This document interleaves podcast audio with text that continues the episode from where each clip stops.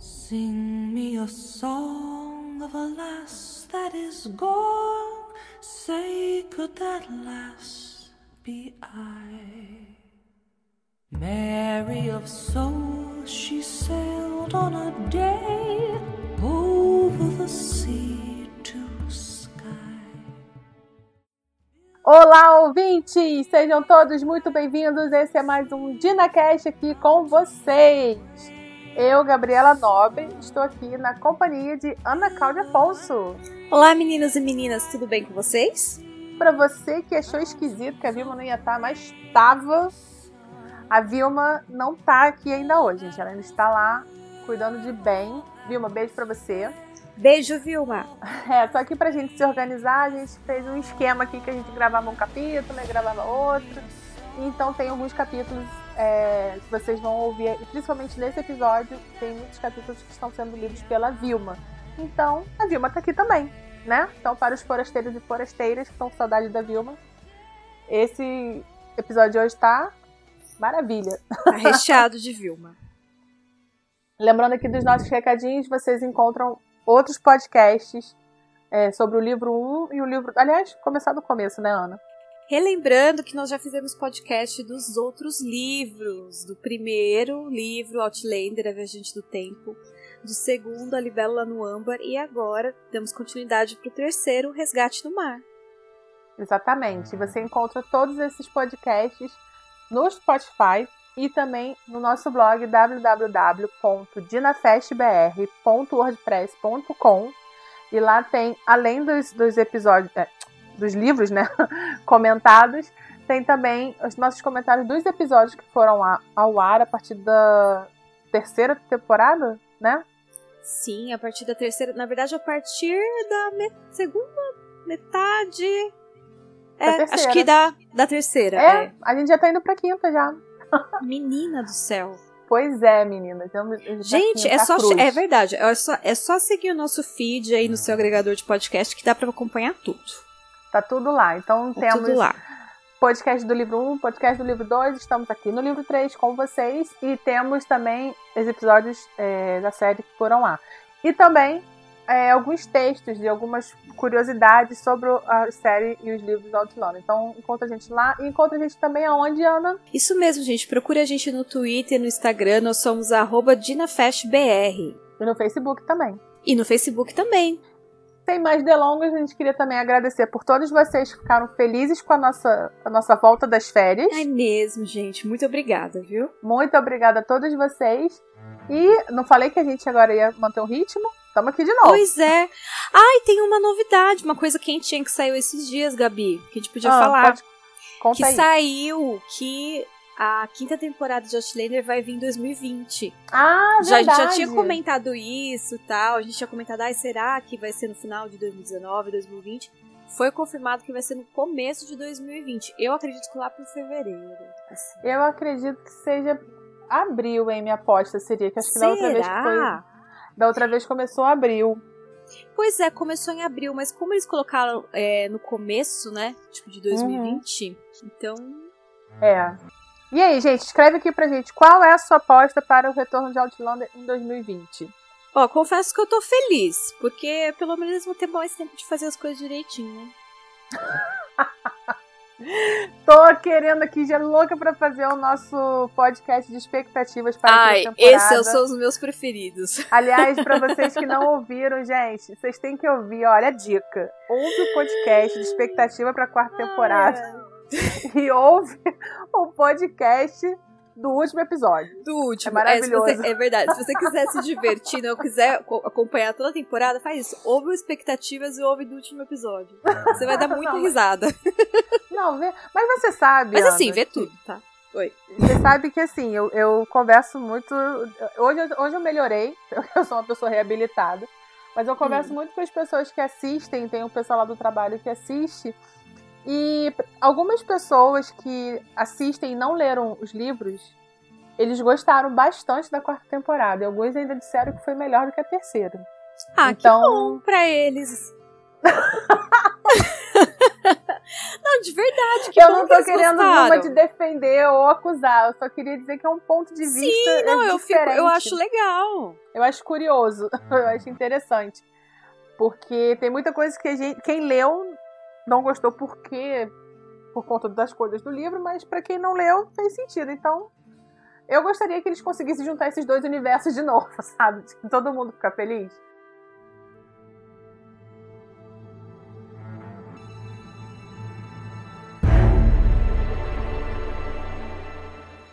Bom, gente, então é isso. Vamos agora começar a falar sobre a parte 5 do livro O Resgate no Mar. Mas antes, vamos dar uma rápida recapitulada aqui do que, que a gente já conversou sobre esse livro. Primeira coisa é que esse livro não tem o ponto de vista só da Claire. Ele tem ponto de vista do Roger, tem ponto de vista do Jamie e podem aparecer outros pontos de vista também. Então, fica ligado. A primeira parte do livro fala sobre a vida pós-Culloden, tanto da Claire quanto do Jamie. Inclusive, o primeiro capítulo começa com o ponto de vista do Jamie. Ele lá, pós-batalha, achando que estava morto, até que ele se dá conta que não, que aquele lugar bem parecido com o purgatório é muito vida real. E a gente vê como que ele se salvou do fuzilamento que aconteceu com todos os jacobitas rebeldes pós-batalha. A gente também tem um flashback que conta como foi a vida da Claire pós-batalha quando ela voltou para o século XX. E aqui mostra como é que foi o reencontro dela com o Frank. A gente fica sabendo que ela conta tudo pro Frank, tudo o que aconteceu com ela, que ela tinha viajado no tempo, casado, engravidado. E aí tem a dinâmica de como foi a vida dela durante anos com o Frank, do amor do Frank pela filha. Enfim, conta a vida dela de volta de Culloden. É também onde começa a busca, né? onde eles começam a pesquisar, depois que descobrem que o Jamie está vivo, a Claire, a Brianna e o Roger começam a pesquisar qualquer pista a respeito do paradeiro do Jamie. E é bem legal que eles pesquisam lendas, canções, catam manuscritos, jornal, tudo, toda pista para eles é necessária. Já na segunda parte do livro, a gente vê como foi a vida em Lollybrook depois dessa batalha de Culloden. Passaram-se anos, a gente vê como que o Jamie está vivendo depois que ele sobreviveu a, a. Apesar de ele ter sido enviado de volta para casa, isso não significa que ele estava salvo. Então ele viveu escondido por sete anos numa caverna. Foi quando ele se tornou o tal do Dumb Bonnet. Aliás, a gente vai ver que nesse período que o Jamie fica sem Claire, ele assume várias identidades ao longo dos anos e isso é bem interessante. Temos ainda o conturbado nascimento do jovem Ia, personagem que é simplesmente maravilhoso. E por fim, a cena mais tocante de todas, que é quando Fergus perde a mão por provocar os soldados ingleses. E como esse episódio fez com que Jamie decidisse que agora era hora de se entregar. E chegamos na terceira parte do livro. Roger, Brianna e Claire, no meio das suas pesquisas, descobrem que o Jamie seguiu para uma prisão chamada Ardes Mui. E aqui nessa parte a gente acompanha como foi a vida do Jamie na prisão. Tem a volta de John Gray na, na, na vida de Jamie, que agora é o Lord John Gray, e tudo o que aconteceu durante esses sete anos de prisão. Temos também a história do andarilho escocês, que contou a história mais maluca e mais a ver com Jamie de todos os tempos, sobre o ouro do francês, sobre a maldição da bruxa branca, que fez com que Jamie fugisse e depois voltasse para a prisão. Ah, essa parte também é onde a amizade do Jamie e o Lord John começa. E depois azeda de novo. Até que a prisão de Ardesmui é fechada e Jamie segue para um outro lugar. E novamente com uma nova identidade. No episódio passado, a gente já entrou na parte 4, que falava sobre a vida do Jamie em Hellwater. Essa parte é muito focada na vida do Jamie. Aliás, o início do livro ele é bem focado na vida do Jamie. É a Claire, a Brianna e o Roger pesquisando, achando umas pistas, e a gente voltando para saber toda a história do que aquelas pistas traziam. Nessa parte 4, temos a Geneva, que é uma personagem muito polêmica e com questões muito polêmicas. Toda a vida do Jamie, desde que ele se mudou de Ardesmuir, conta como foi a vida dele em Hellwater, que é o lugar para onde ele foi transferido depois da prisão, e tudo o que aconteceu por lá. Tem a história dele com a Geneva, nasce o filho bastardo de Jamie, Willie, e termina com ele decidindo voltar para a Escócia, para não prejudicar o filho, uma vez que o menino estava cada dia mais parecido com o pai biológico. Ufa, aconteceu foi coisa, hein, gente? Então, bora começar o episódio de hoje.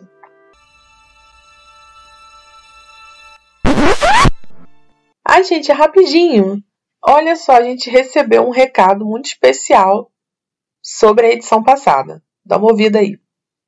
Olá, forasteiras e forasteiros. Aqui quem tá falando é a Vilma. E eu tô voltando da minha licença maternidade, porque eu precisava comentar essa polêmica cena entre Jamie e a Geneva. Assim, eu lembro que as meninas comentaram no programa que acharam estranho da DG da, da Diana, né? DG para os íntimos. Que ela. Por que ela colocou essa narrativa que não condiz com a personalidade do Jamie? E na minha opinião, eu acho que ela quis colocar isso como se fosse um castigo para Geneva.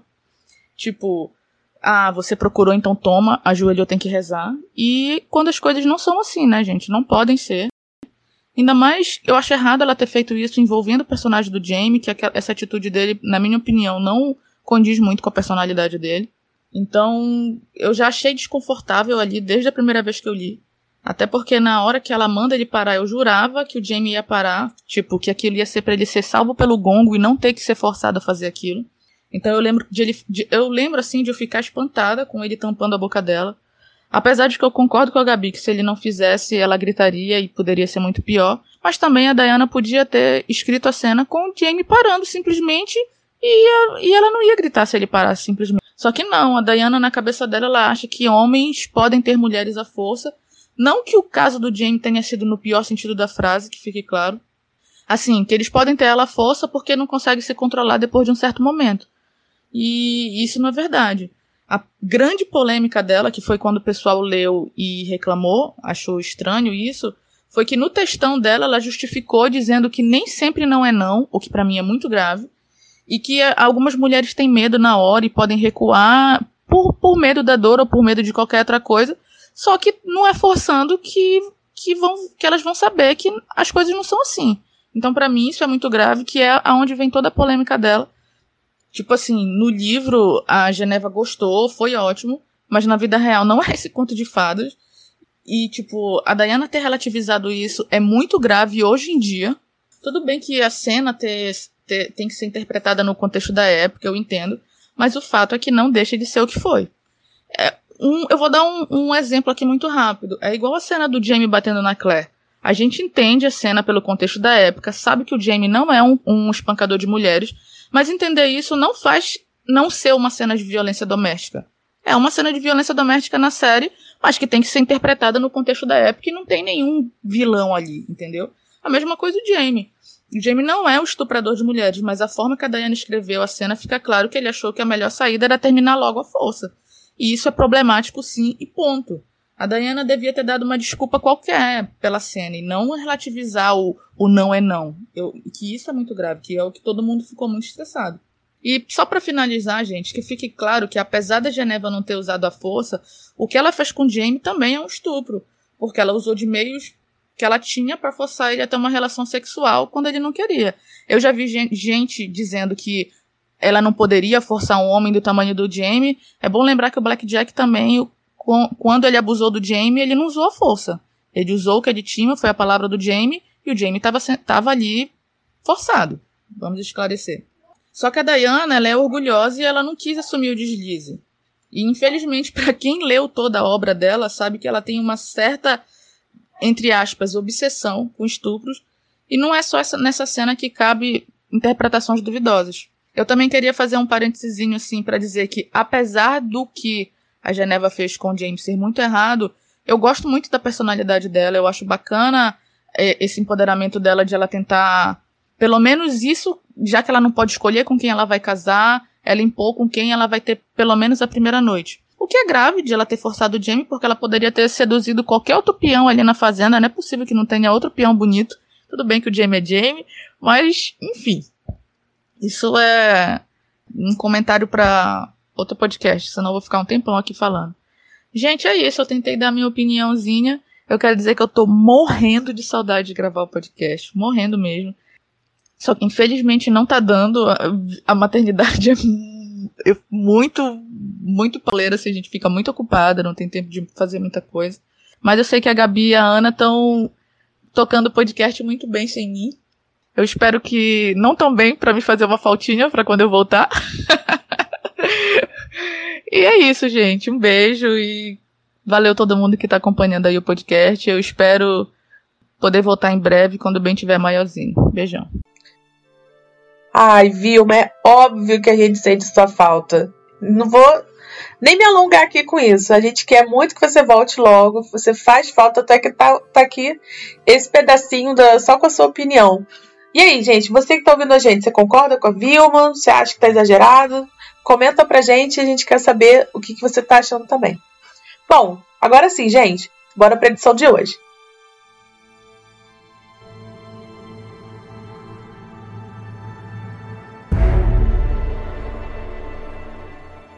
Vamos falar sobre a parte 5 do, do livro Resgate no Mar.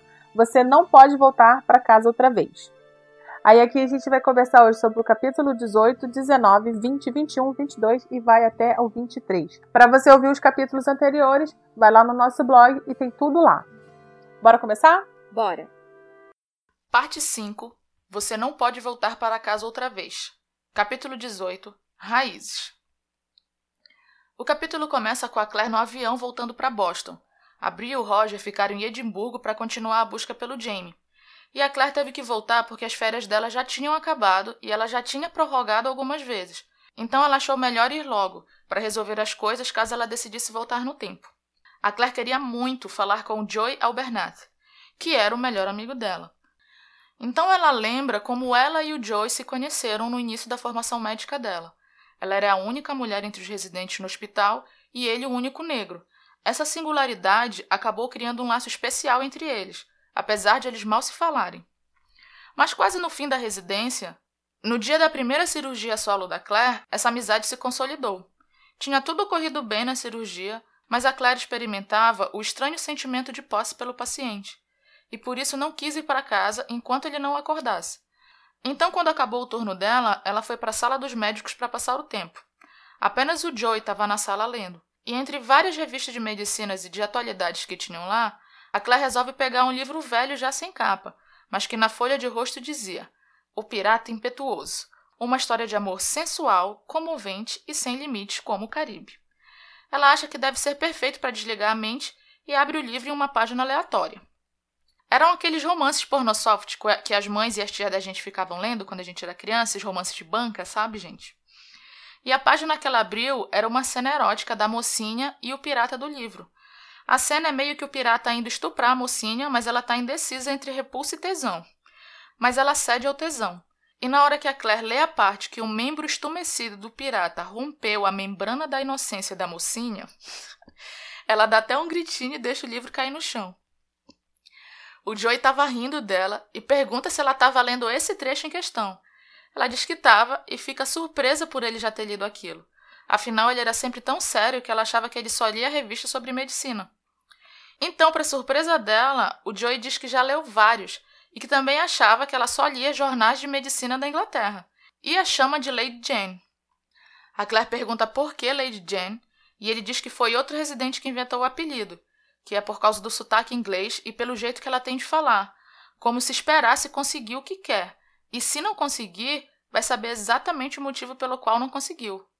Ele pergunta onde ela aprendeu isso. E ela diz que aprendeu na Segunda Guerra com enfermeiras-chefes que podiam transformar internos e serventes em gelatina com um simples olhar. O Joey diz que entende e que também aprendeu a ser sério imitando um locutor de rádio.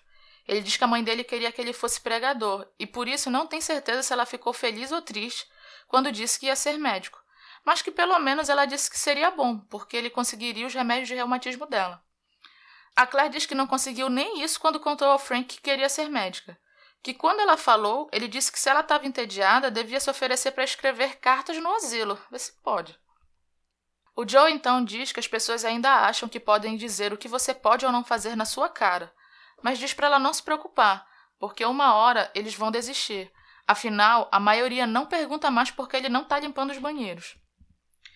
Então a enfermeira interrompe a conversa deles para avisar que o paciente da Clara acordou.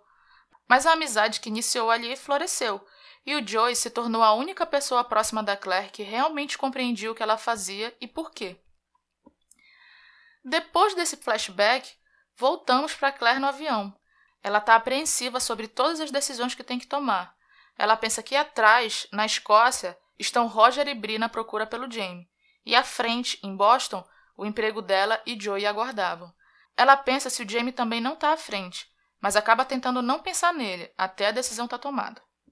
Mas de repente ela sente uma brisa no rosto, leve como um toque de um amante. Ela pensa que certamente tratava-se apenas de uma corrente de vento da saída de ar acima da cabeça dela. E da imaginação dela, que apesar do cheiro de perfume e cigarro, de repente fazia ela sentir os aromas de lã e urzes. Ai ai, a Claire não perde esse ceticismo, né, gente? Fim do capítulo.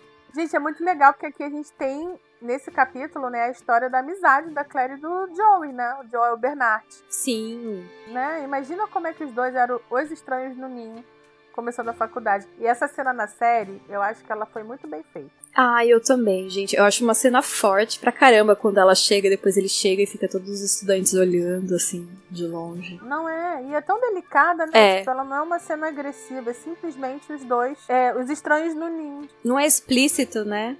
Eu adorei que os dois se tornaram médicos fodões, assim. E o pessoal teve que engolir esses dois. Exatamente. E é realmente isso, né? Do pessoal teve que engolir. Sabe o que, que eu acho legal? Que é uma pena que o Joey não aparece tanto, né? Porque é um personagem muito bacana.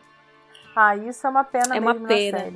Tanto é, no livro também eu queria saber um pouquinho mais dele, mas na série, assim, achei uma pena. Eu queria ter visto mais coisa. Mas o que eu acho legal também é que a amizade dos dois é tipo, não tem nenhum flerte, sabe? Tipo, a Claire Exatamente. e o Joey são tipo uma mulher e um homem, eles são amigos, companheiros de trabalho. E beleza. Não, e é muito legal que o, o capítulo começa com ela voltando, né? E ela tá assim, angustiada com aquilo ali, e ela precisa desabafar, e ela só pensa no Joey, ela precisa desabafar com o amigo Uhum. dela. Porque ele vai entender o que ela tá precisando falar, mesmo, mesmo sendo a história doida da Claire, né? É, e fora que assim, ela não conta direito as coisas, né? Tipo, ele tem que ficar meio que deduzindo o que ela tá tentando falar. É meio adivinhando, né? Aham. E é muito legal que aí conta a história de como eles se conheceram. Eu acho essa historinha da- do livro de sacanagem mó barato. Porque como a Claire é uma mulher é, não convencional, né? Ela não fica sem graça, né? Quando ele fala do- que já leu o livro, né? Que o livro é de sacanagem. Gente, essa história, olha, eu amo, amo a Claire lendo o romance de banca. Porque, gente, eu tenho uma relação com o romance de banca. Eu acho que eu já contei isso aqui nesse podcast, não sei. Uma, alguma vez eu já contei. Aham. Que eu li muito isso, nesses romances de banca. Então, gente, eu choro quando a Claire começa a ler isso. e eu acho legal que é meio que um paralelo, porque o Jamie também tá lendo uma leitura erótica lá em Hellwater. Exatamente. Né? Alguns capítulos anteriores, assim. Não, é muito legal, cara, esse, esse eles disfarçando. E assim, é assim que começa a amizade deles. Então acho que daí já quebrou um, um tabu, né? E uma outra coisa que eu acho muito legal é que tem um, um pedacinho também, a gente começa a ter um vislumbre de como é que o Frank recebeu a notícia de que a Claire ia fazer medicina, né? Que é o Joey contando a história dele, que o cara estava desacreditado.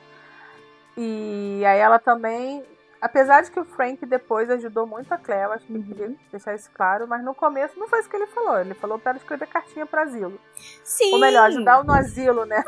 É, porque, tipo, o Frank, na verdade, assim, ele engoliu, né? Ele. Sempre acho que foi um gosto amargo na boca dele, né? Essa história da Claire ser médica. Então, tipo, ele sempre ajudou e tudo, mas ele não gostava 100%, né? Acho que pra ele não fazia Exatamente. sentido, enfim. é- Era uma grande questão pro Frank, coitado, tinha que ter tratado na terapia isso. E aí, esse finalzinho, gente, do capítulo, eu não lembrava desse detalhe de que ela sente uma brisa, assim, um cheiro de Uhum. lã, de uses. Cara, eu não lembrava disso. Olha, tô falando, já tem tempo que a Claire não é a bruxa dessa história. Na boa. Ah, é. Gabi acha que o bruxão é outro. Eu acho que o bruxão é outro. Eu vou falar aqui, eu vou dar nome aos bois. Quem é o cara é o, é o Jamie. Jamie tem um poder, ele não sabe. Hum. Mas o Jamie tem um troço que, cara, ele surge assim, em forma de ventos, de sonhos, sei lá. O Jamie tem um troço, gente. Capítulo 19 Aplacar um fantasma. A Claire volta para sua casa em Boston. E lá ela prepara um banho na banheira. Ela fica observando toda a praticidade da água quente saindo da torneira. Conscientemente sabe o que estava fazendo. Ela estava se pondo à prova. Ela vinha observando as máquinas, todos os aparelhos e invenções da vida diária moderna. O trem, o avião, o táxi, todos os artefatos mecânicos, sem falar na facilidade tipo da vida de comer saudável também, né? Porque ela pensa nos restaurantes. Ela se pergunta se realmente ela se importa com isso. Será que ela conseguiria viver sem todas essas conveniências, pequenas ou grandes, a que estava acostumada? Ela vinha se perguntando isso a todo momento, e a resposta era sim. Ela nunca se preocupou muito com isso, porque tinha vivido com o tio Lembe, que era arqueólogo, e em consequência cresceu em condições primitivas. Sim, banhos quentes e lâmpadas elétricas eram bons, mas ela viveu sem eles durante vários períodos da sua vida. Na infância, depois nos períodos de guerra, quando voltou do passado. Conveniências e confortos não passavam disso, mas não eram nada essencial para a sobrevivência. Ela também fica pensando na violência de antes e na violência atual. Chega à conclusão que parece que não mudou tanta coisa, a não ser que você tivesse condições de morar num lugar bom. Mas não adiantava ela ficar especulando sobre isso. Na verdade, o que importa e quem importa nessa história toda são ela, Brianna e Jane. Depois do banho, ela se examina no espelho e repara em todos os detalhes do seu corpo. Sem flacidez, ainda era bem definida, não tinha celulite, cintura fina, enfim, Claire continuava muito gostosa, né? Porque a mulher não tem defeito, gente. Ela fica ali feliz, né, com o que vê. E movida por hábito e por impulso, ela entra no quarto da Brianna e vê que a Brianna ela tinha mania de acumular objetos, assim como Frank. A própria Claire não tinha interesse em colecionar nada. O Frank até sempre se queixava da mobília simples, até a Brie crescer e opinar. Talvez a Claire fosse assim pela criação nômade dela, sem apego, ou simplesmente o jeito dela de ser, jeito de viver de forma introspectiva, sem vontade de mudar o ambiente ao seu redor. O Jamie também era assim. Ele possuía alguns objetos pequenos que para ele eram úteis, mas fora isso, não se importava. Mesmo quando viveram no luxo em Paris e depois na tranquilidade em Lallybroch, poderia ser também pelo modo de viver dele, sendo caçado, nunca possuindo nada além de armas. Talvez isso fosse do próprio Jamie. Essa distância do mundo material de posse de bens, essa noção de autossuficiência, um dos fatores que fez com que ele e Claire buscassem a complementação um no outro. Ai, gente, eu acho essa frase tão linda. Bom, estranho que mesmo assim a Brie, ela herdava tantas semelhanças de ambos os dois pais. Depois de pensar na Brie, ela pensa no Frank, e a visão da cama de casal dos dois a relembra da noite que se despediu dele. Aí aqui a gente tem um flashback dessa última noite. O Frank chamava a Claire para ir para a cama porque já estava tarde, e ela se desculpava por ele não ter dormido por causa dela, mas só estava repassando a cirurgia que faria. Ele responde que sabe, só de olhar para ela, bem de forma seca, e ela responde no mesmo tom que ela não tem culpa do rosto dela. Ele fica irritado, dizendo que não adianta falar, porque ela já fez tudo o que podia, e ela retruca dizendo que sim, ele já falou isso. Ela acaba entrando na cama com frio e os dois se aninham para se esquentar mas ela lembra de mudar o telefone de lugar, porque o Frank adorava conversar no telefone com os amigos e alunos na cama enquanto ela lia ou fazia as anotações cirúrgicas do lado dele, mas ele não gostava nem um pouco de ser acordado com os telefonemas para ela do hospital. O Frank se ressentia tanto disso que a Claire teve que combinar um esquema que só ligassem para ela em casos de emergência. Essa noite ela tinha um paciente que ela estava preocupada, né? Então é por isso que ela muda o telefone de lugar.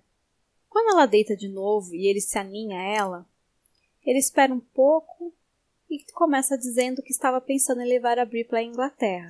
A gente tem aqui assim uma explicação básica que o Frank ia tirar um ano sabático. Aí a Claire fica paralisada de suspeita e explica que a Brie não poderia ir agora, né?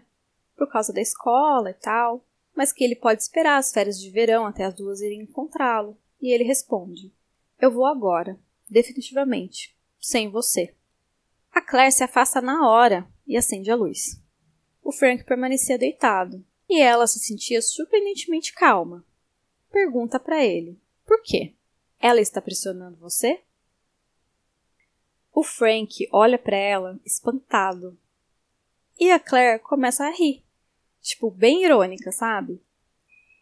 Fala assim para ele: Você realmente pensava que eu não sabia? Meu Deus, Frank, você é a pessoa mais desligada que eu conheço. Ele responde que achou que era discreto, E ela responde que pode até ter sido, que ela contou seis nos últimos dez anos. Se houvesse mais, então ele era um modelo de descrição. Claire, muito irônica, né? Um trecho aqui do livro diz assim claramente qual é a reação do Frank. Seu rosto raramente demonstrava grande emoção, mas uma lividez em torno da sua boca disse-me que ele estava furioso de verdade. E a Claire ali continua dando né, o seu show, dizendo que essa deve ser muito especial, mas mesmo assim, por que apressa em ir para a Inglaterra agora? E por que levar a Brie? E ele responde que a Brie poderia ir para o internato. Isso, tipo, é um tapa na cara da Claire, né? Porque a gente conhecendo e relembrando a história dela desde o primeiro livro, quando a Claire ficou órfã, ela quase passou por isso, né? E ela foi salva pelo seu tio Lemmy, né? Aí o Frank responde que um pouco de disciplina não faz mal a ninguém e teria lhe feito bem, ou seja, teria feito bem para Claire, né? Olha o shade dele. E ele fala que de qualquer forma já está decidido. Oferecer um bom cargo em Cambridge. A Claire, ele sabe que não vai deixar o hospital, mas ele não vai deixar a sua filha para trás. Simples assim. A Claire fica tão sem fala e começa a pensar: bom, ele já tinha um novo emprego, uma nova amante, já havia planejado tudo, uma vida nova. Mas não com a Brianna se dependesse dela. E ela, pô, responde, né? Assim, que nem ele falou que não deixar sua filha para trás, ela fala, né? Sua filha? Tipo, uma interrogação. E ele responde que sim, minha filha e que a Claire pode visitar eles quando quiser, é claro. Aí a Claire perde a paciência, começa a chamar ele de maldito canalha. E o Frank começa a falar com ela como se ela estivesse falando com uma criança. Pede para que ela seja razoável. E aqui tem uma frase que eu faço questão de ler, que ele fala para ela: Você nunca está em casa. Se eu não estiver aqui, não haverá ninguém para cuidar de Bria adequadamente. Bom, acho que o Frank esqueceu que foi ele que inventou esse arranjo, né? Mas enfim. Os dois começam a discutir sobre a Briana, né? Que tal, que ela precisa de disciplina, que, ela precisa de ser uma pessoa cuidada. Aí a Claire diz que ela já é quase uma adulta. E ele diz que ela precisa de mais supervisão por causa de drogas e bebidas. A Claire diz que sabe muito bem o que, que é isso, afinal ela trabalha no hospital e ela, ela vê muitos jovens chegando ali naquela situação. E a Claire diz que a Briana é uma menina sensata e que ela, ele não pode manter ela presa pro resto da vida. E ele responde que melhor presa do que fazendo sexo com o negro. Tal mãe, tal filha, hein? Mas não vai ser assim, droga. Não se eu tiver alguma coisa a dizer. A Claire fica com tanta raiva que ela tem que cerrar os pulsos para não dar na cara dele, né? E diz que ele não pode falar nada. Como ele tem a ousadia de dizer que está indo embora para viver com a última da sucessão das amantes, né? E insinuar que ela tem um caso com o John Bernat. E ele diz que todo mundo acha que ela tem, que ela passa o tempo todo com ele e fica arrastando a Brie para junto daquela gente. E ela diz: Dos negros? E ele diz que sim. Já não bastasse ter os Albernat nas festas o tempo todo, apesar dele ser educado, mas quanto ao resto? Ele não vai correr o risco de ter a filha casada com um negro. Ele vai levar ela embora com ele. Gente, que situação. A Claire diz que se ela não quiser, ela não vai. Ou seja, a Brie, né? O Frank diz que não precisa da permissão para levar a filha dele, porque ela ainda é menor de idade e vai para onde ele quiser. A Claire tá tremendo de raiva e diz de novo que a Brie é filha dela e que ele não vai levá-la. Ele responde que ela não pode impedi-lo. Aí a Claire vem né, com o textão. Quer se divorciar de mim? Muito bem. Use qualquer motivo que quiser, com exceção de adultério, porque você não pode provar, porque não existe. Mas se tentar levar a Brie com você, terei uma ou duas coisas a dizer a respeito de adultério. Quer saber quantas amantes que você abandonou, que foram me procurar para me pedir que eu abrisse mão de você? Eu disse a todas que abriria mão de você na mesma hora, se você pedisse. Na verdade, sempre me perguntei por que nunca pediu, mas imagino que tinha sido por causa da Brianna. O Frank fica boca aberta em estado de choque. O rosto dele fica branco e ele responde com a voz fraca: Eu não achei que se importasse. Você nunca fez nenhuma tentativa de me impedir. A Claire fica surpresa com essa resposta. E surpreende a gente também, né? Então, porque o Frank sabia que ela sabia, pelo jeito, enfim. E ela pergunta para ele o que, que ele queria que ela fizesse. Que abrisse as cartas dele, fizesse escândalo, fosse no trabalho da Piti. E a resposta do Frank é super triste. Poderia ter demonstrado que se importasse. Aquilo quebra as pernas da Claire, né? E ela diz que se importava, mas ele diz que não o suficiente. Aí o Frank fala umas coisas assim que eu acho que é tão assim incrível que eu preciso ler, gente, na íntegra. Às vezes eu me perguntava se eu teria o direito de censurá-la. Ele se parecia com a Brie, não é? Ele era como ela. Eu podia ver em seu rosto quando você olhava para ela. Podia ver você pensando nele. Droga, Claire Beachpan. Você e o seu rosto que não consegue esconder nada do que pensa ou sente. Há um silêncio depois disso e a Claire diz baixinho que realmente amou ele um dia. E ele repete, um dia. Ele tem que se sentir agradecido por isso? E a Claire fala que ela contou tudo para ele. E depois, quando ele não quis ir embora, ela realmente tentou mesmo. E ele vem e continua, né? No começo eu não podia deixá-la grávida sozinha. Só um canalho faria. E depois Brie não podia abrir mão dela. Sabia que eu não podia gerar um filho? Eu fiz um exame há alguns anos. Sou estéreo, sabia? Brie é a minha filha, a única filha que terei. Eu não podia abrir mão dela, mas você não podia vê-la sem pensar nele, não é? Sem essa lembrança permanente. Eu me pergunto: você o teria esquecido com o tempo? A resposta da Claire é simples: não. É importante dizer que enquanto o Frank está falando isso, ele está completamente assim desnorteado, meio que falando com ele mesmo, é, pegando tipo os objetos, colocando no mesmo lugar, sabe? Ele está muito abalado.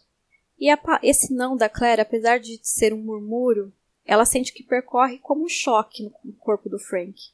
Ele se veste e sai do quarto sem olhar para ela. Ela ouve o barulho do carro também. Passa um tempo e, como ele não volta e ela também não consegue dormir, ela resolve ir para o hospital. O paciente dela estava bem e, depois de algum tempo, né, ela está ali fazendo outras coisas, uma enfermeira da emergência por cima dela. E na hora a Claire já sente o que aconteceu porque é muitos anos ali de experiência, né? Ela chega dizendo que a polícia disse neve sobre o gelo, derrapagem, já chegou morto. A Claire vai encontrar o corpo do Frank. Ele está numa maca e ela toca ele de leve. Não havia ferimento visível, qualquer dano estava escondido sob o cobertor que o cobria, e não havia pulsação no pescoço. Ficou ali parada, a mão na curva imóvel do seu peito, olhando para ele como não olhava há muito tempo. Um perfil forte, delicado, lábios sensíveis, nariz e maxilares perfeitamente cinzelados, um homem bonito. Apesar dos sucos ao redor da boca, rugas de decepção e raiva contidas, rugas que nem o relaxamento da morte conseguira apagar. Triste, né? Ela fica ali imóvel, ouvindo, e se dá conta que estava tentando ouvir o Frank, esperando que o seu espírito estivesse ali, ansioso para terminar a discussão inacabada. Ela diz para ele: Frank, se ainda estiver perto o suficiente para me ouvir, eu realmente o amei um dia, muito. Depois de um tempo, Joe Bernard chega, né, chamando pela Claire, e ele, que nunca chamava pelo nome em dez anos, faz com que ela sinta que aquilo é real. Ela o abraça e pela primeira vez chora por Frank. Voltando ao presente e relembrando, a Claire chora pelo Frank pela última vez. E tem uma frase que é tão importante e que faz tanto sentido, que é: Sabendo no momento mesmo que as lágrimas escorriam pelo meu rosto que havíamos nos separado de uma vez por todas, há vinte anos, no alto de uma verde colina escocesa. Ela murmura adeus, querido, e se despede dos seus fantasmas. No dia seguinte, ela recebe um telegrama do Roger dizendo que o encontrou e se ela pode voltar. Ela fica um tempo olhando para o bilhete, se veste e sai. Final de capítulo. Cara, eu adoro esse capítulo. Sério. Esse capítulo é babado. Não, muito. Ela começa, ela quando ela começa a comparar o século XVIII com o século XX, é muito maravilhoso. E aí, Ana, eu tava ouvindo. eu tava lendo e ouvindo e eu lembrei de vocês que vocês ficam falando isso pra mim, né? Que toda hora eu fico lembrando das... dos banhos quentes. Aí essa, eu falei, ah, essa hora é o meu momento. É a Claire botando a cabeça dela no lugar. Porque, gente, tudo bem que ela ama o Jay, mas, cara, banho quente, cara. Tem toda uma facilidade no século XX. E aí eu acho muito legal ela, ela olhando. E assim, medindo, né? Pô, banho quente. Pô, gosto, mas, pô, será que eu gosto, assim, tanto? É, eu acho engraçado que ela sempre fica ponderando assim: ah, andar de avião, tudo bem. Mas assim, não é uma coisa que vai mudar minha vida. Ou tipo, ai, dormir numa cama, legal, mas tipo, eu posso, mas eu já dormi no mato várias vezes. Não morri. E não morri. Foi até bom. mas eu acho muito legal. Não, mas é legal. É, eu acho. Por incrível que pareça, gente, de- eu sei que é muito esquisito falar isso, mas eu acho até realista. O jeito que ela Exatamente. lida com essa situação. Entendeu? Gosto bastante. Não, e você sabe uma coisa que o- os livros do Outlander me trouxeram pra minha vida? É a questão, assim, tudo bem que a gente está muitos anos falando sobre ecologia, tentar ser mais sustentável e tudo mais, mas assim, o que me mostrou, me ilustrou melhor essa questão foram os livros, porque a gente desperdiça muita coisa. Papel, então, gente, eu, eu sou louca do caderninho, eu adoro um bloquinho, eu adoro comprar caneta. E aí, quando eu vejo que nos livros, assim, o Jamie escreve carta, ele usa frente, verso, escreve do lado, escreve, ele usa todo o espaço, porque assim, papel é um luxo que a gente tem hoje. Sim. Não era assim, você não ia lá no século XVIII comprar um monte de papel, caneta esferográfica, gente. Então, assim, essa, essas bobeirinhas assim que eu, eu comecei a perceber o quanto que a gente realmente fez isso. A Clé fica economizando roupa. Economizando não, né? Eles ficam reciclando roupa. Então as- eu, eu acho, eu percebi que no espaço de dois séculos a gente realmente mudou nossa, nossa forma de consumir. Mas enfim, dei uma viajada aqui para dizer que justamente quando a gente entra nessa de Uhum. Os séculos é muito legal. E aí ela começa também a se olhar, né? Vendo se ainda dá um caldo. Ai, gente, o que, que é essa Claire olhando e assim, é. Ah, cintura fina, não tem celulite, não sei o que lá. É muito legal, gente, porque, gente, não é qualquer uma. É a É a Claire, Claire, a pessoa mais tá. segura que existe em todos os tempos. E ela olhando assim, vê se, se, se- dando nota pra ela, né? Aham. Aí, depois de todas essas coisinhas assim, eu gosto quando ela começa. Gente, esse capítulo, bom, todo mundo percebe que eu amo, afinal eu já li, li toda empolgada. Mas essa parte que eu gosto muito do nome que é Aplacar o Fantasma, e quando ela começa a ver as coisas e ponderar, tipo, que ela e o Jamie tinham muito em comum, que eles não eram acumuladores. que eles não ligavam muito pras coisas, assim, materiais. Era uma das. uma- mais uma das diferenças que ela tinha com o Frank. Sabe, essa- essas pequenas coisas, assim, esses detalhes, eu acho muito bonito o jeito que a Dayane escreve. Ah, é, eles eram zero acumuladores mesmo. Inclusive, muito mal tinha roupa do corpo. Quando ficava sem roupa, né, Ana? Pois é verdade. Ah, bom, a gente conhece esse casal. Virou, mexeu. É verdade, o Jamie só levava aquela bolsinha dele lá com os amuletinhos, a pochete, né? A pochetinha dele com a, os A pochetinha da Hermione. Ah, é a bolsinha da Hermione, como diz a Vilma. E aí tinha tudo. Aí eu, eu sei que eu acho muito legal que ela também também se despedindo da casa. Aí fica pensando se vai ou se fica. E aí tem o, esse negócio, esse capítulo tem uma parada que é muito engraçado. Ele começa de um jeito tão, tão leve e a gente cai no flashback da Claire e do Ah, Frank. Gente. Caraca, e aí a gente vê que ao contrário da série, a Claire e o Frank dormiam juntos, tá? Eles estavam na mesma cama. Importante eles se salientar. alinhando. Isso é muito importante. E é muito engraçado essa parte, porque ela tá ali. Oi, beleza, tudo bem? Tô pensando na cirurgia. Ele abraça ela, eles estão lá. Sim, tinha um, um carinho ali, né? Um- uma cumplicidade, querendo ou não, entre os dois. Um companheirismo, né? Era, isso era muito legal. Exatamente. Fora isso, eles estavam nesse momento super relax, a Claire lá pensando na cirurgia do dia seguinte e ele solta a bomba. Vou levar a Brianna pra Inglaterra. Do nada, né? Do nada! Aí, aí a Claire até não faz nada na hora. Como assim? E aí é muito legal porque isso aí traz todo um, um acerto de contas que eu acho que eles estavam precisando, Estavam precisando, tempo, com né? certeza. Eu até acho, Gabi, que é uma coisa que eu sempre falo da falta de comunicação imensa na vida do- dos Hum. dois, né? E eu acho que esse foi um dos poucos momentos que eles foram tão sinceros um com o outro. E honesto com eles mesmos também. e né? honestos mesmo, assim, com os sentimentos um do outro. Onde, tipo, eles falaram coisas em voz alta, sabe? É, botaram, Botaram pra pra fora fora. que tava sufocado, né? Pô, você vê, eles estavam 20 anos naquela coisa que eles estavam fingindo e tentando e tentando. Uhum. E o Frank usava essa coisa de agredir a Claire quando ele era quando ele se sentia muito carente, né? Porque você vê, quando ele fala que vai ter que ir, que não sei o quê, aí a Claire manda assim, "Ah, ela tá te pressionando? Então isso já é uma facada pro Frank, porque assim, além de ele não disfarçar nada, a Claire fala de uma forma que assim, ela não liga pra ele nada. Uhum. E na verdade não é bem por aí, né, cara? E aí o, ele revida a Claire ofendendo, né? Falando, acusando ela que ela tinha o caso com o Joey. Aí ela fica puta da vida, Uhum. porque ele era amigo. A gente vê que o Frank era racista. É tudo, parece que tudo vem à tona, né? Parece que vão tirando tudo do ar, dentro de dentro do armário, né? Exatamente. Mas uma coisa que eu acho importante aqui é o seguinte, que muita gente, eu acho que é um, um grande ponto no fandom e nas pessoas que leem. O Frank não era um santo, mas ele não era um monstro. Óbvio, ser racista é horrível e etc. Não, não vou nem entrar nessa questão aqui.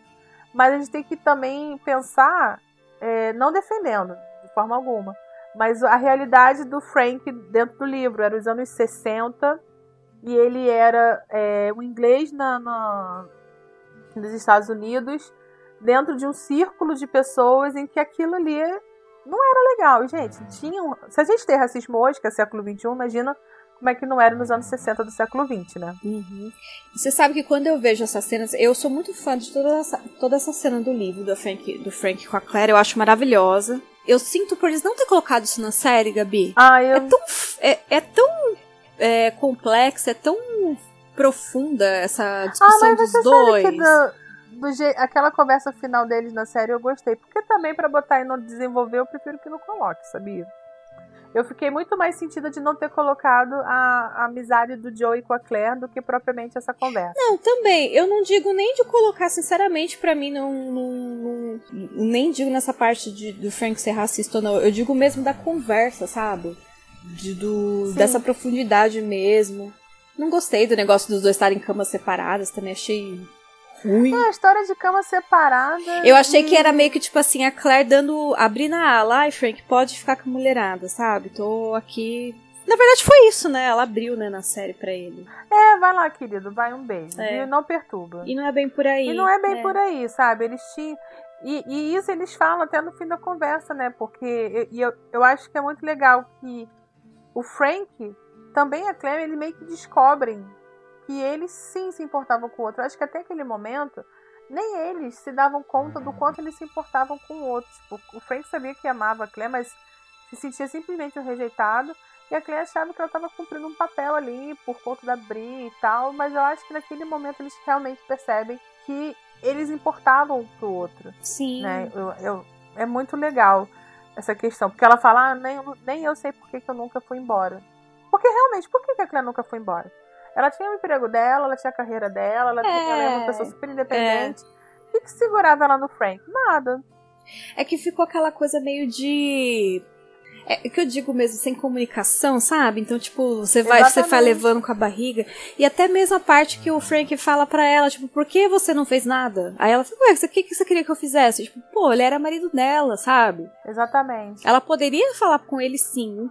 Olha, tipo, você tá me traindo, não sei o quê. Poderia até, tipo, realmente falar, você quer se separar de mim? Não sei, né? Mas é, pra ela tanto fazia, sabe? É, exatamente. É porque eu acho que no fundo ela não queria também. Enfim, ela não odiava o Frank. Não, não odiava. E o Frank também não odiava a Claire? Lógico. Eu, eu acho que é bem esse ponto mesmo, a falta de comunicação dos dois. E por fim, né, o, o Frank vai embora e a Claire vai pro hospital, que ela tinha. E o Frank aparece no hospital morto. Morreu. E aí morreu. E eu gosto dessa cena que ela fala pra ele assim: no, no- início eu te amei muito, Sim. porque a Claire amava muito Frank, gente. E vamos lembrar que quando ela foi é, transportada lá para o século XVIII, o desespero dela era que ela queria voltar, ela só pensava no Frank. E ela não queria casar com Jamie nem com ninguém, porque ela se sentia traindo o Frank. Ela fi... Aliás, eu acho que ela ficou nesse conflito o primeiro livro inteiro, né? Mesmo depois que ela descobriu que Sim, que ela amava o Jamie. fica 100% é, de boa, né? Ela sempre lembra do, do Frank. Porque o Frank, gente, não tinha nada de errado, né? A Vilma sempre fala nisso, porque eu sou uma crítica ferrenha do Frank, né, meninas? Que- e ela sempre fala, e não, mas na verdade eu entendo, assim, é...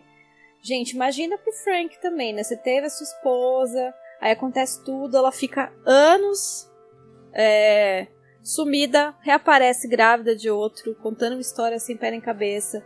Tipo, gente, Exatamente. pelo amor de Deus. Exatamente. O Frank tinha os problemas dele, mas a gente tem sempre, eu acho, né, que a gente tem sempre que colocar o contexto de onde o livro está contando a história. Exato, É isso. gente. É, rest in peace, Frank. Acabou, morreu. Graças a Deus, tá? Tenho pena, mas acabou.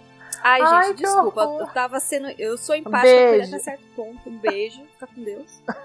Eu sou empática, mas ele indo embora não tem problema Ah, nenhum. gente, mas imagina se o Frank tivesse.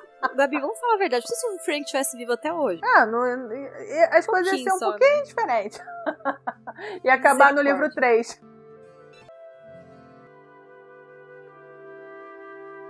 Capítulo 20 Diagnóstico.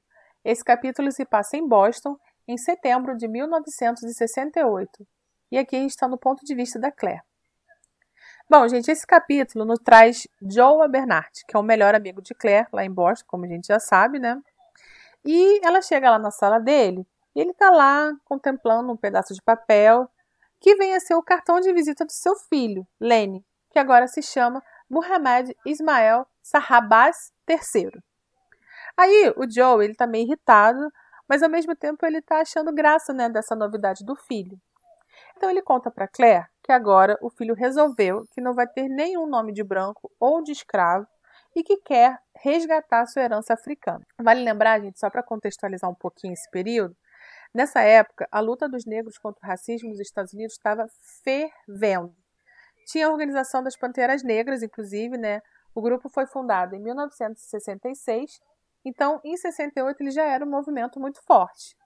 E aqui, só por curiosidade, né, nas Olimpíadas do México desse ano, os atletas negros também protestaram, né? Então foi um protesto mundial. Ou seja, voltando aqui para o livro, o filho do Joey é um jovem bem nascido, mas negro, e está lá querendo protestar contra as injustiças, como todo jovem. Depois tem os comentários do Joey como pai, contando como foi a conversa com o filho e comentando do cabelo Black Power que o filho é, tinha aderido. Aí ele fala assim: ah, não há diálogo com o garoto nessa idade. E aí nessa conversa, na verdade, a gente percebe como o Joey é sensato e bem-humorado. Porque, apesar de ele estar um pouco aborrecido pela novidade do nome, na verdade ele está é orgulhoso do filho. E aí ele conta como é que ele conversou com o filho, né? Por exemplo, ele pergunta, pergunta pro filho se ele estava vendo algum leão pela janela, né? Ou seja, para contextualizar o filho de que eles não estavam na África. Aí, bom, aí seguindo a conversa, o Joey pergunta é, da Escócia, né, pra Claire, pergunta se foi tudo bem. Aí ela disse que a Bri continuava lá, que estava pesquisando sua própria história. Aí nisso a conversa é interrompida por Horace Thompson, que trazia uma caixa com uma espécime para ser avaliada. Antes do jovem terminar a explicação, Joey se vira para Claire e desafia ela a acertar o diagnóstico de uma pessoa morta. Aí nisso ele tira um crânio de dentro da tal caixa. Aí eles ficam lá analisando o crânio.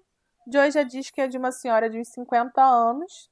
Gente, segura essa informação aí, hein? Depois Joe entrega o crânio para Claire, enquanto ela dá uma olhada nas ossos, nas pernas. Aí ela dá uma leve protestada assim, mas logo começa a análise dela. Aí ela vai desvendando o crânio. Olha, observa. Por fim, segura o crânio junto ao seu estômago e dispara. Alguém a matou. Ela não queria morrer.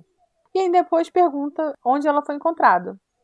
Nesse momento, o Horácio olha e informa que os ossos foram encontrados numa caverna no Caribe, atenção, e que tinha em torno de 200 anos. Tá todo mundo segurando essa informação aí, né? Nesse momento, o Joe informa que o Sr. Thompson é do Departamento de Antropologia de Harvard e não um médico legista como ela havia pensado. Em seguida, o Joey vai na caixa, vê os outros ossos, olha daqui, olha dali, aí fala: LJ, né, que ele chama a Claire de LJ. LJ, você é inacreditável. E mostra que havia sim uma fratura no pescoço e chega à conclusão que alguém tentou matar a dona do osso é.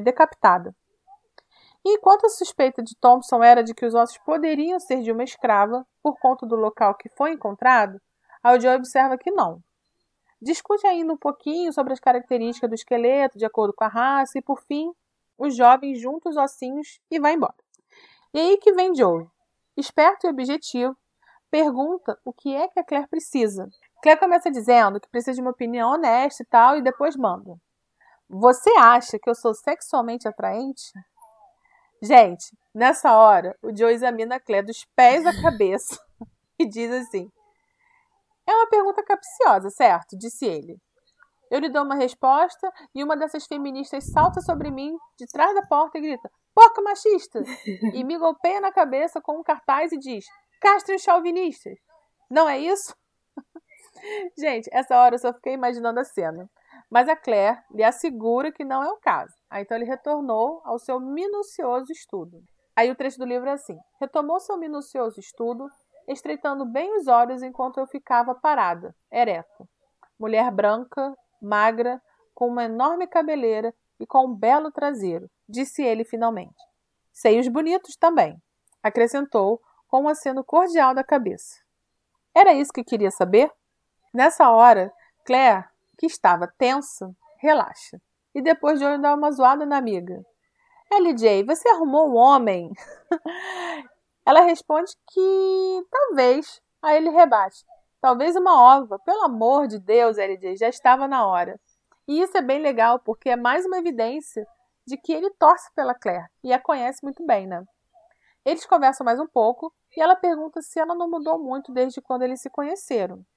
E depois ele conta um pouco sobre é, esses reencontros de colégio. E por fim pergunta, meio afirmando, que esse homem é o pai da Bri. Ela se espanta e pergunta como ele sabe, e ele discorre o seu conhecimento sobre genética. Diz que o pai da Bri deve ser bem grande.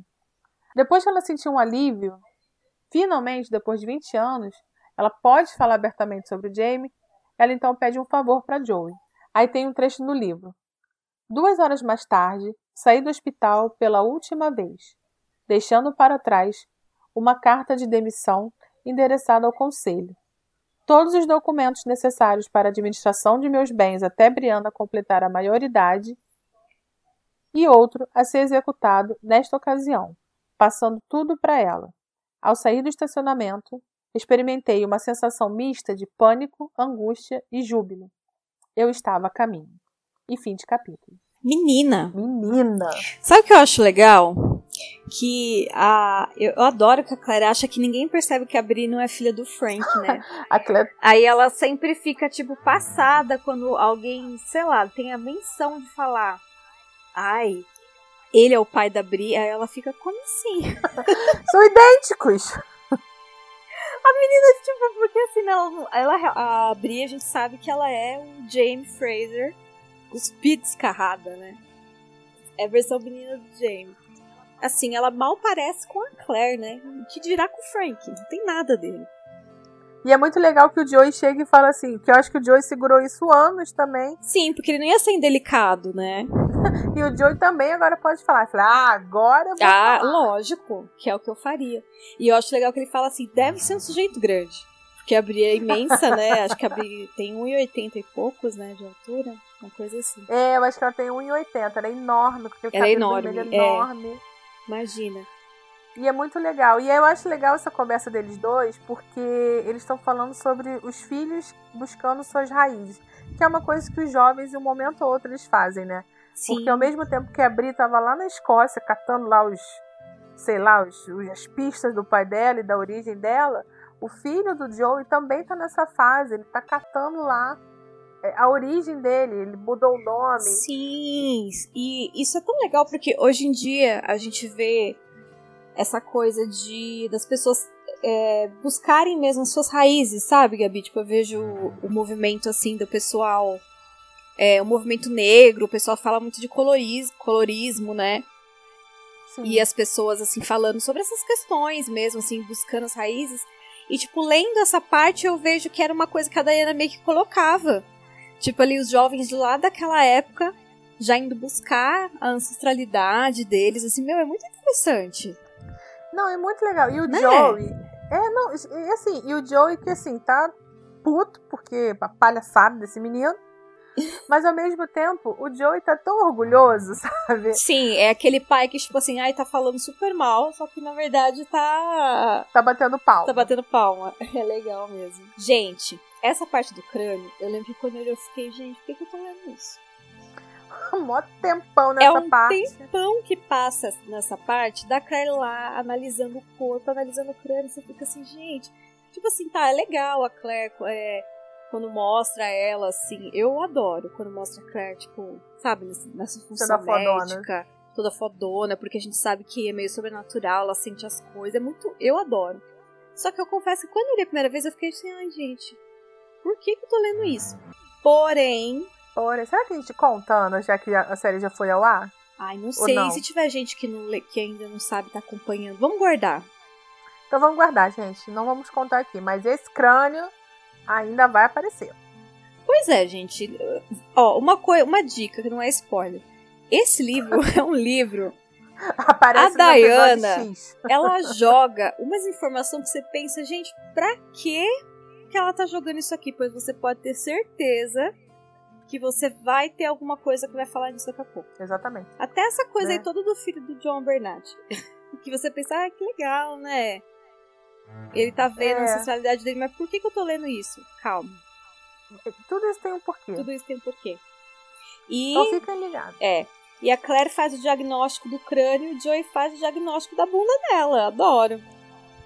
da bunda do peito. Da bunda Não, do e peito. eu adoro essa cena que ele, ele- quando a Claire pergunta, ele.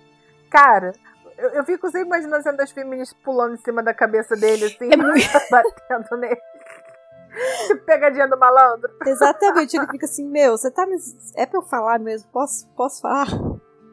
E eu acho que o Joey é uma pessoa tão, tão maravilhosa que ele fala exatamente o que a Claire quer saber, mas de uma forma tão respeitosa que só o Joey Bernard conseguiria fazer. Aham. Ele fala que ela tá com bundão, com peito bom, com cabelo bom, mas ele não faz isso de uma forma nem ofensiva e nem é, objetivando, não. Fazendo, falando É, como objetificando o objeto. corpo dela e tal. Mas assim, é, é legal porque também ela tinha uma confiança com o Joe. Ela não ia chegar em qualquer cara e falar, ai, o que você acha de mim? Né? Ah, com certeza. Fala aí o que que você acha da minha bunda. E aí, no fim, né, gente, isso tudo dá a Claire aquela gasolina que ela precisava, aquele empurrãozinho. E a gente vê que ela vai embora. Ela se despede. Pois é, menina, largou tudo. Mas deixa tudo organizadinho, né? Sim, Que mulher. que mulher.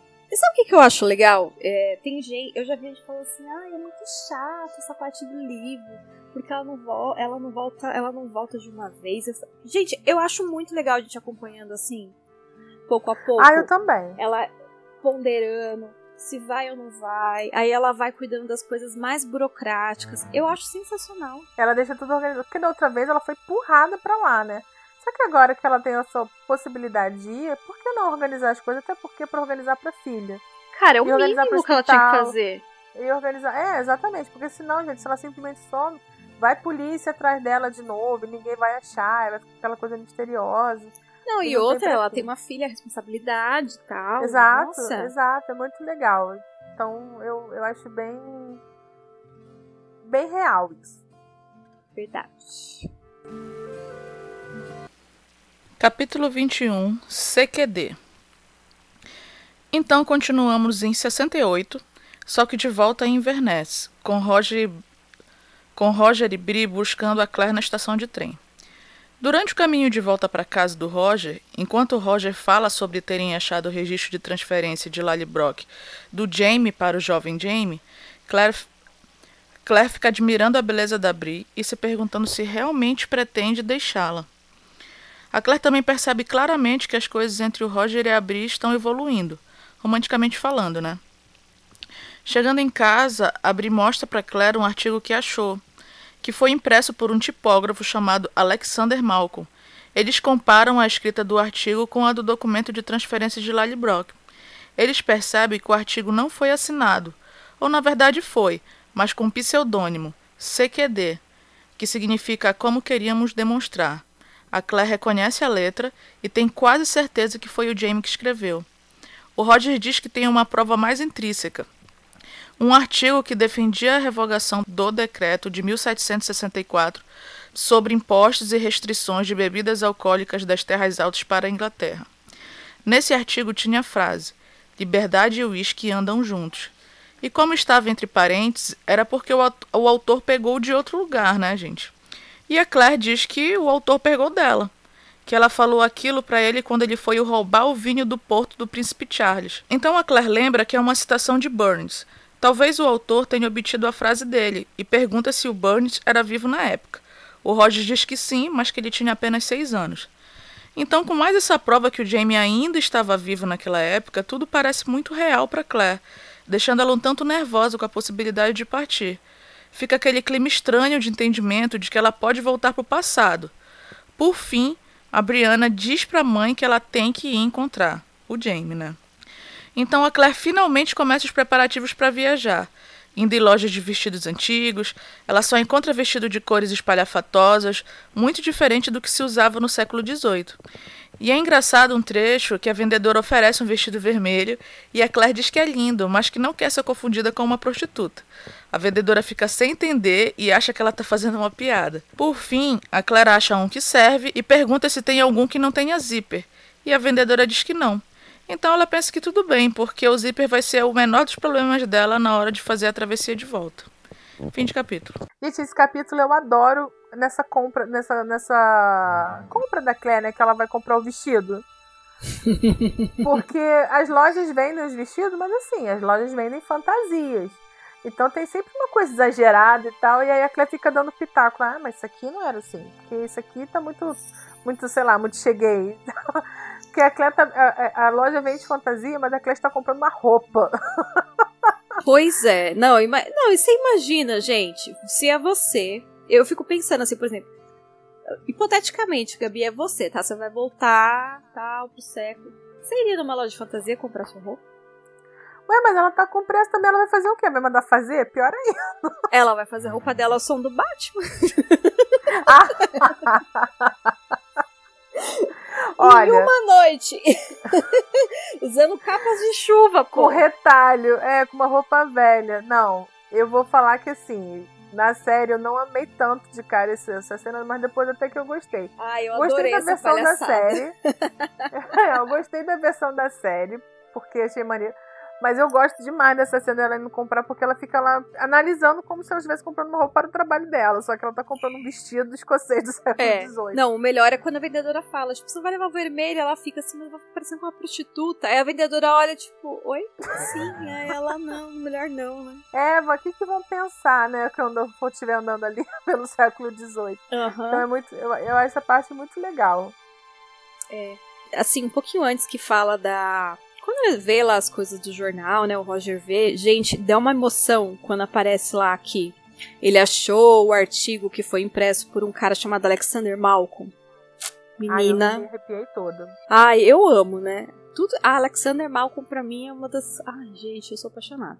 Eu amo essa, essa história de, de- desse desse nome, de Alexander Malcolm, tudo que envolve, sabe, assim, essa parte da tipografia, eu sou apaixonada. Ai, muito legal mesmo. Eu amo, amo. Cada detalhezinho. Então, voltando assim, a essa questão do- desse começo do livro, eu gosto também muito do ritmo desse, do começo do Ai, livro. muito bom, gente. Que é uma informação e a versão. É a informação da pesquisa e a versão real. E aí eles vão indo de pouquinho em pouquinho, tá chegando perto e as coisas começam, assim, a, a qualquer A coisa. se cria um- complementarem, né? As coisas Não, se vão- complementar em qualquer coisa ganha uma dimensão maior.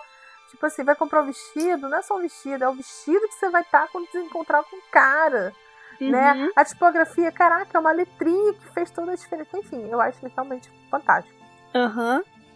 E sabia que eu, eu tinha esquecido isso, que o vestido, ele é, tipo, meio da cor dos olhos da Claire e tudo. E eu lembro que, quando lá no primeiro livro, a gente comentou que quando a senhora Fitz coloca o primeiro vestido da Claire, é um vestido meio amarelo, que combina com os olhos Ah, é dela. verdade. Então, tipo, marcou, assim, pra mim. Ah, é, porque lembrando que no livro a Claire tem cor de. é, Os olhos cor Os de whisky, né, âmbar. são olhos cor de uísque, deve ser lindo também. Maravilhoso. E o vestido tem zíper, galera. Se atentem a isso. que é É maravilhoso. muito, é muito, é muito importante. Capítulo 22 Dia das Bruxas O capítulo começa com Roger contando as moedas antigas que ele e a compraram com colecionadores em Londres para Claire levar para o passado. O Roger começa a explicar para Claire que ele conseguiu muitas moedas de menor valor porque eram as mais usadas na época. Mas a Claire estava mais por dentro do que ele, afinal, ela ainda se lembrava bem de como era. Enquanto eles estão lá, de canto de olho, a Claire vê Bri se aproximando de Roger e ele estendendo a mão automaticamente para ela. Eles vão jantar em um pub. E o Roger também fica reparando que, por mais que Claire e Brianna não conversassem muito, elas estavam o tempo todo se encostando, se tocando. Ele pensa que, em geral, era a morte que separava pais e filhos, mas ali era apenas uma escolha, o que deixava tudo mais difícil. Quando eles acabaram de jantar, o Roger pede para Claire fechar os olhos e sair do pub, e quando abrir, voltar para contar para eles a primeira coisa que ela viu. A Clé concorda, mas diz que se a primeira coisa que ela trombar for um policial, ele vai pagar a fiança dela e tirar ela da cadeia por estar bêbada e desmiolada. O Roger diz que tudo bem, contando que ela não veja um pato. A Clé vai e a Bri tá igual o meme da Nazaré, sem entender nada. Aí o Roger explica que é apenas o costume do Dia das Bruxas de tentar prever o futuro. Ela pergunta se os patos são mau agouro, e o Roger diz que depende do que estão fazendo.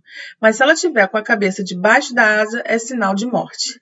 Olha só, gente. A Clara está demorando e eles resolvem ir atrás dela. Mas quando eles alcançam a porta, eles dão de cara com a Claire rindo, meio afogueada. Ela diz que eles nunca vão acreditar na primeira coisa que ela viu. A Bri pergunta ansiosa se foi um pato com a cabeça debaixo da asa. Mas a Claire diz que foi um policial, que ela deu um encontrão nele. O Roger pergunta se ele estava indo em direção a Claire e ela diz que sim. Então ele diz que é um sinal de boa sorte. Ver um homem vindo em sua direção significa encontrar o que você procura. A Claire fica feliz em ouvir e eles vão para casa comemorar. Na casa eles brindam ao passado e ao futuro. Bri e Roger verificam pela décima vez os preparativos de Claire e ela, já impaciente, diz que já tem tudo o que pode levar. Ela agradece emocionada ao Roger e a Bri, diz que não sabe o que dizer, mas que vai sentir muita falta deles. A Claire e a Bri se abraçam forte, como se a simples força pudesse, de alguma forma, expressar a profundidade do sentimento entre ambas. Depois que a Claire saiu, Bri fica calada, absorta, olhando para a lareira. O Roger começa a arrumar as coisas e puxa o assunto com a Bri, mas ela nem ouve. Então ele senta e, segurando a mão dela, diz que talvez a Claire possa voltar, a Bri diz que não crê nisso, que a Claire contou como era. Ela pode até nem conseguir fazer a travessia. Roger diz que o lugar dela é com Jamie e pergunta se a Bri não vê isso quando ela fala dele. Ela diz que vê, que sabe que ela precisa dele, mas ela também precisa dela. O Roger percebe o quanto a Bri está sofrendo e queria tomar ela nos braços para consolar, mas a Bri permanecia rígida e distante. Ele argumenta que a Bri já é adulta que ela vive só, que não precisa mais da Claire. E pergunta se a Claire não tem direito à própria felicidade. Ela responde que sim e acaba explodindo, dizendo que ele não compreende. Ela fica andando para lá e para cá, dizendo que a Claire é tudo o que resta para ela, a única pessoa que realmente a conhece. Ela tem uma crise de choro e diz que a Claire é a única pessoa que sabe tudo sobre ela, a única pessoa no mundo que realmente se importa por ela ter nascido. Ela tenta controlar o temperamento, respira fundo e diz que sabe que isso não faz sentido, que aquilo era idiota, que era egoísta e ela deve estar tá, e que ele devia estar tá achando que ela era a pior pessoa do mundo. Aí o Roger abraça ela por trás pela cintura e diz que não então ele conta sobre as caixas que o reverendo guardou com pertences dos pais dele e da infância dele. Uma vez ele perguntou ao reverendo por que ele se dava ao trabalho de guardar aquilo. Porque ele próprio não queria nada daquilo e nem se importava. Mas o reverendo disse que iam guardar mesmo assim, que aquilo era história do Roger e todos precisam de uma história. Abri pergunta se ele já viu o que tinha nas caixas e o Roger diz que não, porque não importa o que tem lá dentro. Importa que elas estão lá. Então, ele vira para ela e diz que ela está errada quando diz que é só a Claire que se importa com ela. Ai, que fofo. Depois disso, corta para a cena do Roger sozinho no gabinete depois de abrir ter ido dormir. Ele já estava lá há algum tempo, quando se assustou com o barulho de passos no corredor, mas era Claire. Ela diz que pensou que ele estava acordado, e ele diz que nunca conseguiu dormir nas noites de Halloween. Então eles conversam sobre as histórias que o reverendo contava e quanto o Roger ficava assustado. Eles riem, mas depois fica um silêncio constrangedor, a repetida percepção de algo imenso e assustador escancarando-se sobre a corda bamba da conversa. O Roger toma a iniciativa e diz para Claire que vai tomar conta de Brianna. Ela diz que sabe, sem olhar para ele, mas ele consegue ver as lágrimas nas pestanas dela. Ela tira uma carta do Rob que estava vestindo, diz que ele vai achar ela uma covarde, mas ela não vai conseguir se despedir de Bri de manhã, e pede para ele entregar a carta para a filha.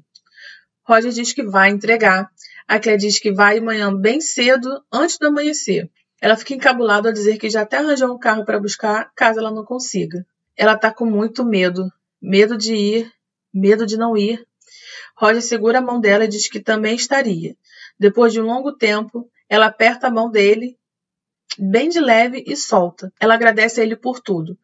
Dá um leve beijo nos lábios dele e sai deixando Roger sozinho no gabinete. Fim de capítulo. Aí você sabe que eu acho muito fofo a Claire dizendo quanto que ela vai sentir falta do Roger e da Bri. Porque, gente, se não fosse o Roger e a Briana, a Claire, eu não, ela não ia sair do lugar. Pra nada, né? Gente, o Roger, ele, ele pegou esse job pra ele. Ele abraçou a causa.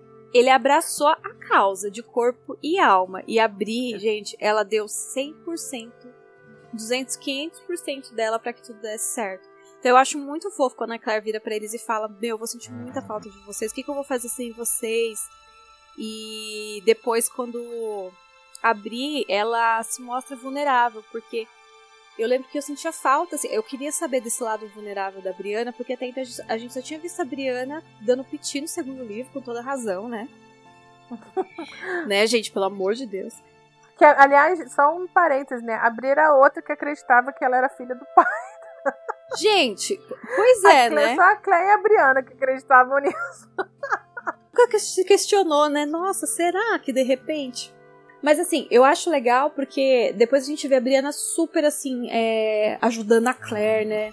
E ajudando na pesquisa, e curiosa a respeito do Jamie, e fazendo de tudo para que a Claire consiga, para eles consigam as informações, depois dá toda a força do mundo pra Claire ir e esse momento é o momento que ela pode se abrir pro Roger e falar que ela tá arrasada. Porque ela vai ficar sozinha. tipo, ela fala assim: eu preciso dela, eu preciso da minha mãe, eu não tenho ninguém. Porque a Brit tá sozinha no mundo mesmo, né, gente? Ela não tem família mais. Então é muito legal a gente ver esse lado que a Briana ela tá sendo completamente altruísta, gente, de abrir mão mesmo da companhia da mãe dela. E não é porque ela não, não se tá importa com a mãe, porque eu vejo gente falando assim, não tá sendo fácil, mas ela tá engolindo tudo aquilo pra mãe dela ser feliz. Então, gente, eu, eu essa, essa parte para mim foi um momento assim que eu falei, nossa, cara, essa menina, ela é muito foda. E é muito legal que essa história da busca do Jamie uniu as duas como nunca elas tinham conseguido antes, porque aquele vazio sempre Porque quebrou uma barreira, né? E agora a Brianna conseguiu compreender a mãe. Tipo assim, aquele, aquele vidro que tinha quebrou e agora ela consegue é. compreender. Ela sabe que assim, nada vai ficar bom se a Claire continuar ali. E no finalzinho ainda o Roger ganhou um beijinho da Claire na boca, né? Ai, Roger pira, cara. Esse momento eu gritei que a Claire dá um beijinho na boca dele ele fica passado. Ela deu um beijinho terno, assim, carinhoso, mas é lógico que tinha que fazer filho.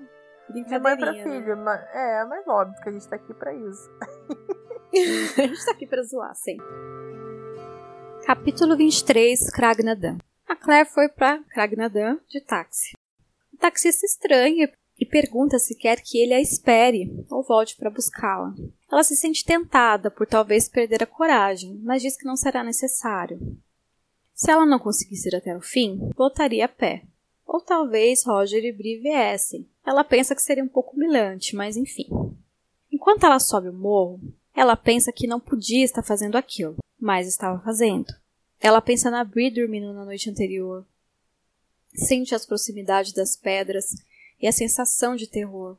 Lembra, né, daquele caos todo que ela sentiu. Ela não podia, mas continuava subindo o morro, suando frio. Já amanhecera quando ela chegou no topo da colina. A visão das pedras a deixou mais apreensiva, mas seguiu em frente e entrou no circo. Qual é a surpresa ao ver que Brianna e Roger estavam lá, parados em frente à pedra? A Claire fica muda e surpresa, claro. A Bri usava um vestido muito parecido com o dela, provavelmente comprado no mesmo lugar.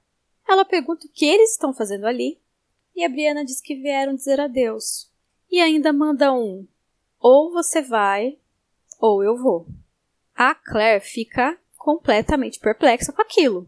E a Bri diz que sabe que ela pode atravessar, que ela ouviu as pedras e o Roger também. Ela não sabe se poderia encontrar James Fraser, mas se a Claire não for, ela vai.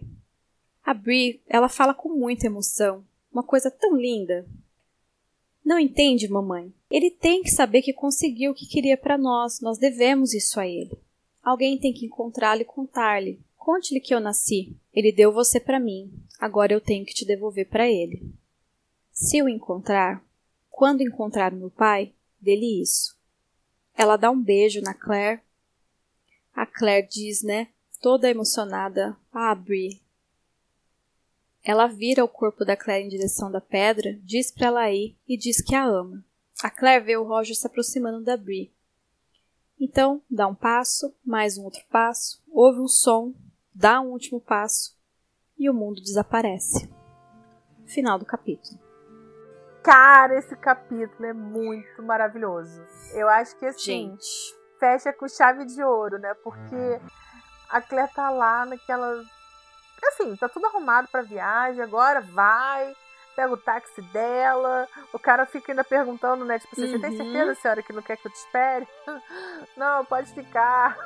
E assim, conforme vai chegando perto, aí vai ficando conflituoso. Será que eu vou conseguir? E a Briana? E não sei o quê. E como é que vai ser lá? E Uhum. começa aquele monte de dúvida. E aí é maravilhoso que ela chega e pá, a Briana tá lá com o tal vestido vermelho, né? Que a Claire não quis. porque é o que tinha na loja. E a Briana muito prática, porque a Briana puxou tudo da. da- ela, ela é muito a mistura do Jamie com a Claire, né? ela é muito corajosa, né? Ela é muito. E ela chega assim, mãe, o negócio é o seguinte: meu pai merece saber que deu tudo certo. E se você não for contar, eu vou. E aí? Cara, eu acho o máximo a Briana prevendo que a Claire podia fraquejar no último instante. Sim. Sabe assim? Tipo, ela conhece a mãe dela. E eu queria muito que tivesse uma despedida digna entre as duas, sabe? Eu não gostei da Claire saindo de fininho, deixando ela pra trás, assim. Eu achei legal que a Briana e o Roger também que ajudou, né? Que o Roger não ficou quietinho, foi lá e contou pra Briana. E os dois deram um jeito de ir na frente. Assim, eu achei muito lindo. Ah, é muito legal, porque o Rod também já, já se integrou ali naquela família delas duas, né? Ele, Gente, o Roger nesse livro é gente, tudo. o Roger é maravilhoso. Bom, nesse livro o Roger é um fofo, ele é sagaz, ele correu atrás da pesquisa, ele segurou a onda da Bri, ele segurou a onda da Claire, o Roger é o cara. Gente, o que que é essa quando a Briana começa a falar que assim, ah, ele me deu você e agora eu preciso te devolver pra ele. Gente, eu não aguento, eu fico muito emocionada. É muito, É muito bonito. É muito ele bonito esse final de capítulo. Ele precisa saber que, tô- que deu tudo Que certo. deu tudo que eu tô bem. certo, né? Porque, gente, realmente, o Jamie, ele não sabe de nada. Ele vive, coitado, com essa angústia. Ele nem sabe se a Claire tá viva. Não sabe nem se o bebê é menino ou menina. Ele não sabe nada. Então, tipo, ele merecia realmente, assim, que de, de uma resposta, sabe? Exatamente. Exatamente. Então eu achei bem, bem maravilhoso. É lindo. No final do capítulo estamos todos chorando e eu acho um excelente gancho pro próximo podcast, Gabi.